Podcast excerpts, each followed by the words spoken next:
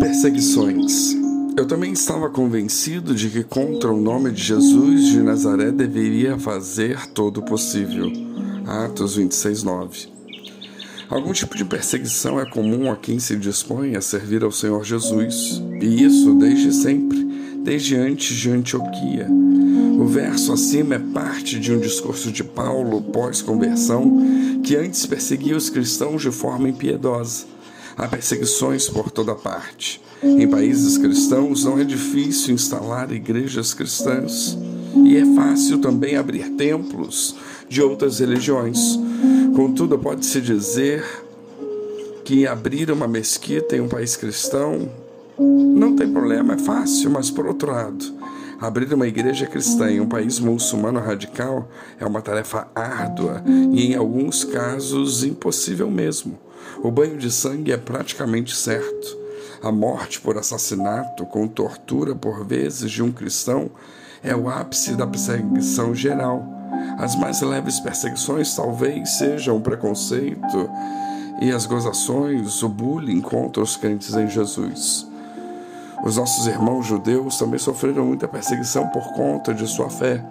Billy Graham disse certa feita que os judeus são o povo escolhido de Deus e que não podemos nos colocar em oposição a Israel sem prejudicar a nós mesmos. Provavelmente ele tem razão. Os judeus são de fato historicamente o povo eleito e escolhido de Deus, e os gentios apenas foram incluídos mais tarde por conta da bondade e misericórdia do Senhor. No famoso episódio em que Pilatos lavou as mãos, simbolicamente por conta da condenação de Jesus, e disse que ele era inocente do derramamento do sangue do Mestre, os judeus se manifestaram. Respondeu todo o povo: O seu sangue caia sobre nós e nossos filhos. Mateus 27, 25. E são fortes e significativas essas palavras. Então, foi solto Barrabás e Jesus torturado e crucificado. E uma olhadela na história basta para ver o quanto isso custou aos judeus. Os judeus messiânicos, por sua vez, têm dupla perseguição do seu próprio povo, que não os aceitam como cristãos, e a perseguição normal dos próprios cristãos, além de serem odiados pelo mundo árabe no geral. Certo é que a partir de Jesus Cristo, o Senhor fez todos os povos um só povo, o povo de Deus. Isso inclui judeus, árabes e todos os demais gentios, com respeito às diversidades debaixo de um único requisito: em Jesus. E pela Bíblia Sagrada temos contato com um diálogo entre Pedro e Jesus muito significativo. Pedro diz a Jesus que ele e os discípulos tudo deixaram para segui-lo.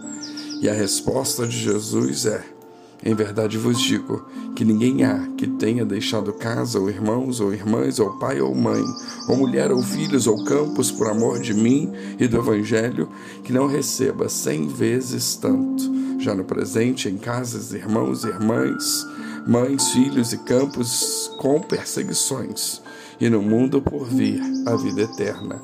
Marcos 10, 29 e 30.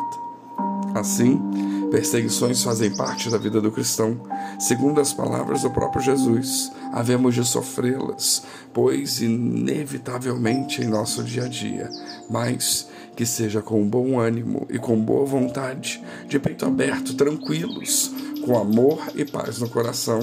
Por quê? Porque é assim que devemos enfrentá-las. Porque as palavras de Jesus em Mateus 5,10: Bem-aventurados que sofrem perseguição por causa da justiça, porque deles é o reino dos céus. Lembremos também das palavras de Tim, Paulo a Timóteo, em 2 Timóteo 2,3: Sofre, pois, comigo as aflições como bom soldado de Cristo.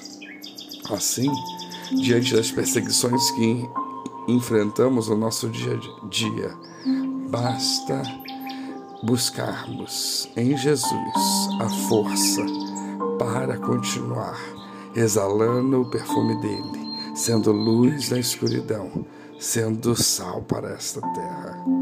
Que Deus nos abençoe.